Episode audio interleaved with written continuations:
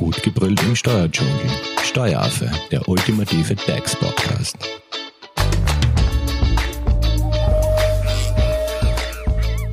Hallo und herzlich willkommen beim Steueraffen. Wir starten mit unserer ersten Podcast-Folge im neuen Jahr 2020. Wir bleiben allerdings noch bei einem, na sagen wir mal, alten Thema. Denn im vorigen Jahr hat uns ja das Thema Rechtsformwahl, GmbH etc. sehr beschäftigt. Und nachdem die GmbH ja sehr komplex ist, setzen wir das Thema auch heuer fort. Und zwar sehen wir uns in der heutigen Episode einmal die Besteuerung der GmbH näher an. Zu Gast im Studio ist unsere Expertin Dr. Nadja Hubmann. Sie ist Steuerberaterin und Geschäftsführerin bei der Hofer Leitinger Steuerberatung GmbH und Steuerberatung Feldbach. Hallo Nadja. Hallo Simone. Ein gutes Neues wünsche ich dir. Ja, danke schön. Dir auch. Äh, und zwar starten wir gleich mit der Besteuerung der GmbH. Darüber möchte ich mich mit dir heute unterhalten. Wie ist das jetzt nun bei der GmbH? Wer zahlt die Steuern? Der Gesellschafter oder die Gesellschaft? Bei der GmbH ist es ganz klar so, dass diese selbst für ihren Gewinn Steuern zahlt. Ähm, wie wir in unseren vergangenen Folgen ja schon öfters gehört haben, besitzt sie eine eigene Rechtspersönlichkeit. Da hast du mich dann immer wieder gefragt, was ist genau, das? Genau, daran kann ich mich noch erinnern. Und das führt dazu, äh, dass hier eben ein ganz klares Trennungsprinzip zwischen Gesellschafter und Gesellschaft besteht. Das heißt, dem Gesellschafter wird nicht der Gewinn der GmbH zugerechnet, sondern die GmbH muss für ihren Gewinn selbst die Steuern abführen.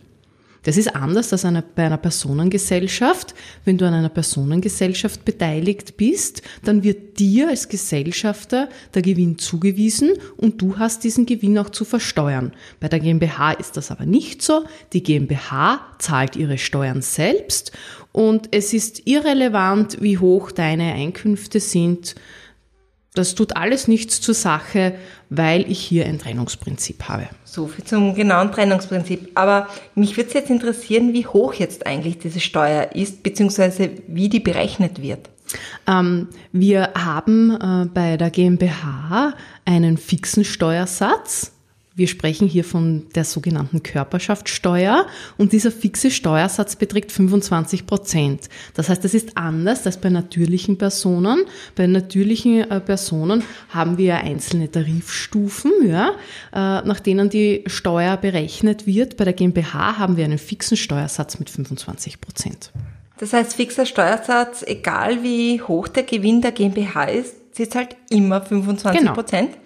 Genau, Simone, genau richtig, ja. Das heißt, wenn deine GmbH zum Beispiel einen steuerlichen Gewinn von 100.000 Euro erwirtschaften würde, würde die GmbH dafür eine Körperschaftssteuer von 25.000 Euro, das sind 25 Prozent von 100.000 Euro bezahlen. Okay, und bei einem Gewinn von 10.000 wären das dann eben 2.500 Euro, die ich an Steuern zahlen müsste. Richtig, genau so ist es. Alles klar. Nadja, steigen wir gleich weiter ein. Und zwar, wir haben eine Frage von einem Hörer hereinbekommen, der die Frage stellt, ob Verluste von der GmbH mit positiven Einkünften des Gesellschafters ausgeglichen werden können. Also der Hörer hat positive Einkünfte aus seinem Dienstverhältnis und Verluste aus seiner Ein-Mann GmbH.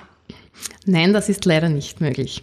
Äh, gleich wie für Gewinne gilt natürlich auch für Verluste das Trennungsprinzip. Also ich habe dir ja vorher äh, schon gesagt, äh, das eine ist die Gesellschaftssphäre, die an, das andere ist die Gesellschaftersphäre. Ja? Und äh, der Hörer kann jetzt nicht die Verluste äh, mit seinen positiven Einkünften ähm, ausgleichen. Ja? Also es gilt eben nicht nur bei den positiven Einkünften, dass die GmbH diese zu versteuern, selbst zu versteuern hat, sondern äh, Verluste können grundsätzlich nicht anderen Steuerpflichtigen zugerechnet werden. Ja. Das heißt, der Verlust bleibt immer bei der GmbH. Sagen wir grundsätzlich. Äh, die Frage, so wie du sie reinbekommen äh, hast, da ist es so. Ja, da kann der äh, Verlust nicht einfach von der GmbH an die natürliche Person übertragen werden. Also es ist keinesfalls möglich, dass Verluste von GmbHs an natürliche Personen übertragen werden. Ähm, das heißt, er muss seine Einkünfte aus dem Dienstverhältnis entsprechend besteuern. Hier wird ja ohnehin schon äh, vorab die Lohnsteuer abgezogen, ja. Und ähm, die GmbH selbst ähm, parkt diesen Verlust. Ja. Wenn der Gesellschafter, und vielleicht hier jetzt um, um auf das, ich sehe schon, du runzelst mhm. die Stirn wegen meinem grundsätzlich, ja, ähm, ein Fall, wo du den Verlust einem anderen Steuerpflichtigen weitergeben könntest, wäre, wenn der Gesellschafter selbst eine GmbH wäre. Das heißt, wenn eine GmbH an einer GmbH beteiligt ist, okay. ähm, dann ähm, schaffst du es mit äh, bestimmten äh, vertraglichen Regelungen, äh, dass der Verlust weitergegeben werden kann. Okay, aber ich glaube, da sind wir schon, da tauchen wir zu tief ein. Äh, aber bleiben wir bei dem Thema Verluste. Ja, was passiert, wenn eine GmbH einen Verlust macht? Ja, die GmbH, äh, also der Verlust bleibt bei der GmbH geparkt, ja, und äh, der wird dann vorgetragen und in einem Folgejahr kann die GmbH dann den Verlust entsprechend verwenden. Das heißt, die Verwertung kann immer nur erfolgen, wenn die GmbH in den Folgejahren Gewinne erzielt. Ja, das ist richtig. Also die GmbH selbst muss wieder Gewinne erzielen, äh, um hier eine entsprechende äh, Verwertung ähm, zu, zu gewährleisten. Ja. Ähm, außer ich bin eben in einer Unternehmensgruppe, das ist eben der Fall, den ich vorher angesprochen ja, habe. Ähm, zwei GmbHs zumindest zwei, ja, ähm, dann äh, könnte ich hier eine entsprechende äh, andere Verlustverrechnung erzielen. Nadja, um das vielleicht ein wenig anschaulicher zu machen, nehmen wir an, ich erziele im Jahr 2019 einen Verlust von 10.000 Euro und im Jahr 2020 einen Gewinn von 12.000 Euro. Dann kann ich ja im Jahr 2020 vom Gewinn, also 10.000 Euro abziehen, sodass 2.000 Euro zu versteuern bleiben, oder? Mm, nicht ganz, Simone. Ähm, das wäre jetzt die einfache Kopfrechnung gewesen. Ja? 12.000 Euro Gewinn im Jahr 2020. Davon ziehe ich meinen Verlust aus dem Vorjahr von 10.000 Euro ab und dann bleiben noch 2.000 Euro zu versteuern. Ich verstehe, was du da gerechnet hast. Äh, das entspricht aber nicht den gesetzlichen Vorgaben. Ich muss hier nämlich noch eine Verrechnungsgrenze von 75 Prozent beachten. Okay, was ist das jetzt bitte? Ja, diese Verrechnungsgrenze ähm, gab es früher auch bei natürlichen Personen. Äh, jetzt gibt es sie nur mehr bei Körperschaften. Das heißt, ich kann nicht einfach meinen gesamten vorhandenen Verlust vom Gewinn abziehen, sondern ich darf immer nur 75 Prozent des Gewinnes heranziehen und, das, äh, und den Verlust in dieser Höhe abziehen. Äh, um bei deinem Beispiel zu bleiben. Du hast gesagt, du hast im Jahr 2019 einen Verlust von 10.000 Euro erwirtschaftet genau. mit deiner GmbH und im Jahr 2020 einen Gewinn von 12.000 5000 Euro. Das heißt, du kannst jetzt im Jahr 2020, das hast du vollkommen richtig erkannt, ähm, einen Verlustvortrag geltend machen. Das heißt, der Verlust, den du im Vorjahr erzielt hast, kürzt deinen Gewinn im Jahr 2020. Aber nicht in voller Höhe, sondern du musst diese 75%-Grenze berücksichtigen. Das heißt, du schaust dir an, wie viel sind 75 Prozent von 12.000 Euro. Das ist der Gewinn, den du jetzt erzielt hast. Ja, das sind 9.000 Euro. Und maximal diesen Betrag kannst du in diesem Jahr als Verlust abziehen als Verlustvortrag. Ja? Das heißt, ähm, von den 12.000 Euro würdest du jetzt dem 9.000 Euro abziehen äh, und es würden somit 3.000 Euro äh, zu versteuern bleiben. Also in meinem Beispiel, das gesetzeskonform gerechnet ja. ist, äh, würden 1.000 Euro mehr äh, zu versteuern äh, sein. Ja? ja, aber durch diese Regelung muss ich ja dann mehr Steuern zahlen das stimmt so, ja. In gewisser Weise hast du recht, ja. Ähm, nicht endgültig, weil der verbleibende Verlust, also so wie ich dir das jetzt vorgerechnet habe, ähm, könnte ich ja das sind Jetzt, immerhin noch 1000 Euro, genau, ne? Genau, so ist es, weil ich ja nur 9000 Euro von meinen 10.000 Euro abziehen habe können. Ähm, der verbleibende Verlust, der geht ja nicht verloren. Das heißt, wenn du jetzt im Jahr 2021 wieder einen Gewinn erzielen könntest, äh, dann könntest du noch diese 1000 Euro in Abzug bringen, eben wieder unter Berücksichtigung dieser 75 Prozent Grenze. Das heißt, er ist nicht weg, ja. Du kannst ihn im nächsten oder in den nächsten Jahren entsprechend äh, verwerten, ja. Vorausgesetzt ist natürlich, dass du wieder einen Gewinn erzielst. Mhm. Aber was du schon richtig erkannt hast, ich habe die Steuerersparnis erst später. Ja. Ähm, das, glaube ich, ist auch mit ein Grund, äh, warum diese Regelung äh, im Bereich der Körperschaften nicht fallen gelassen wurde im Gegensatz zu, zu den natürlichen Personen. Ja.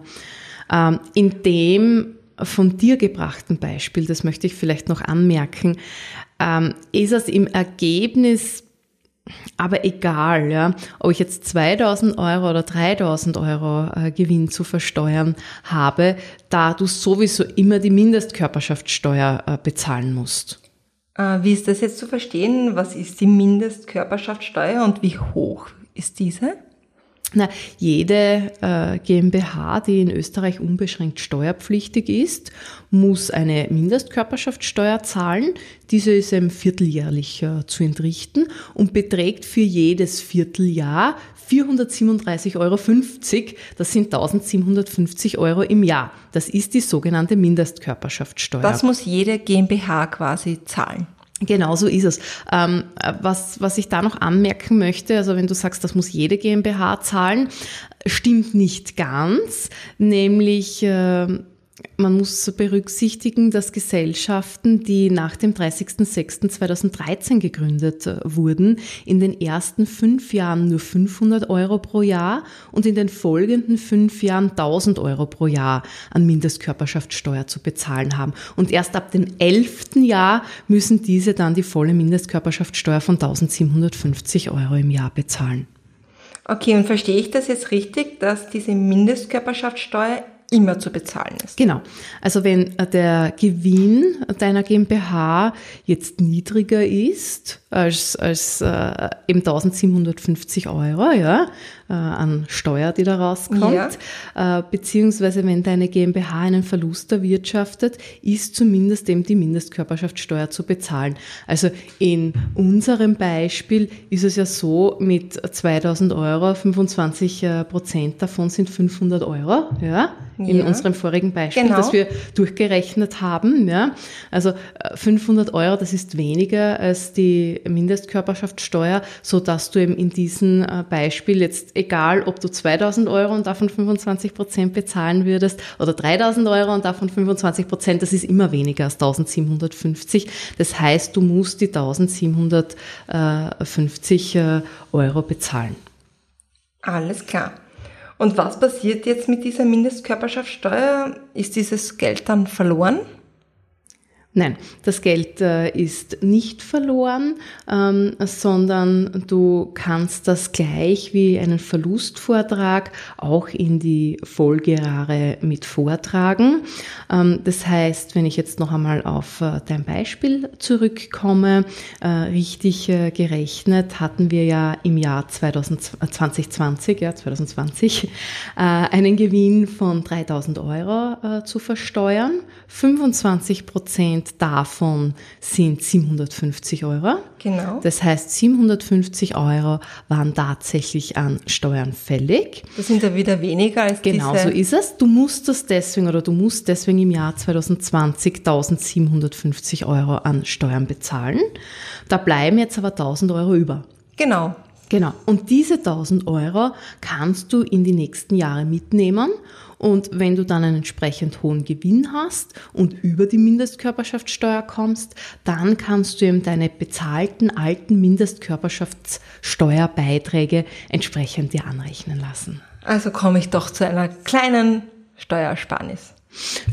Weil du kannst nicht, man du, zahlt du, sie du halt kannst zumindest deine so zu so. viel bezahlte Steuer, äh, genau. so, so würde ich es formulieren, deine zu viel bezahlte Steuer kannst du auf diesem Weg äh, dir anrechnen lassen. Ja. Wenn du nicht in eine Unternehmensgruppe gehst. In der Unternehmensgruppe sind die Regelungen hier ein wenig anders. Alles klar. Aber dann sage ich einmal herzlichen Dank an dieser Stelle, Nadja. Sehr gerne. Dass du uns da einen guten Überblick über die Besteuerung der GmbH geliefert hast. Denn in der nächsten Episode möchte ich mit dir äh, das Thema Gewinnausschüttung besprechen. Das heißt, sehr wie, wichtig. Wie, komme ich, komm ich zu meinem Geld? Geld? Genau, genau, so ist es. Ähm, Nadja, wenn es jetzt zum Thema Besteuerung der GmbH eine Frage gibt, wie kann man dich erreichen? Am besten per Mail unter office.hoferleitinger.at. Dann sage ich einmal herzlichen Dank an dieser Stelle. Bitte gerne, Simone. Ähm, solltet ihr natürlich die restlichen Folgen zum Thema GmbH, Rechtsformwahl etc. verpasst, versäumt haben, könnt ihr diese natürlich auf unseren Social Media Kanälen beziehungsweise auf der Website, iTunes, YouTube oder Spotify gerne nachholen. Wenn ihr auch Fragen habt oder Anregungen für weitere Themen, die wir im neuen Jahr 2020 behandeln sollen, hinterlasst uns einfach einen Kommentar auf unseren Social Media Plattformen. Wir sind auf Instagram und Facebook vertreten. Herzlichen Dank. Tschüss. Das war Steueraffe. Gut gebrüllt im Steuerdschungel. Jetzt abonnieren auf iTunes, Soundcloud und Spotify. Ihr wollt noch mehr zum Thema Steuern wissen? Dann geht auf www.steueraffe.at.